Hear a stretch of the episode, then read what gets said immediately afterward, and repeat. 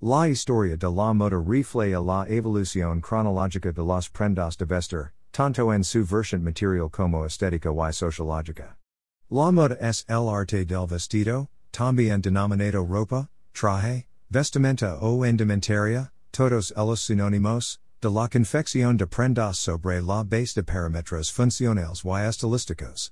Comprende tanto ropa como accesorios, sombreros, guanas, cinturones, calzado, pañuelos, bolsos, carteras, así como diversos objetos como joyas, relojes, abanicos, sombrillas, bastones, gafas o, históricamente, armas, asimismo, suele abarcar campos como la peluquería, la perfumería y la cosmética y, incluso, artes corporales como el tatuaje y el piercing.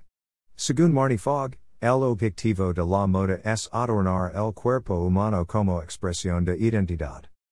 O bien, en palabras de Georgina O'Hara, la moda es un reflejo cambiante nuestra forma de ser y de los tiempos en que vivimos. Cabe señalar que la historia de la moda no es exactamente la historia del vestido, ya que el concepto de moda lleva aparejado ciertos componentes sociales, culturales y estéticos que no se han dado en todas las épocas y lugares, sin embargo, aquí se analizará toda la evolución de las prendas de vestir.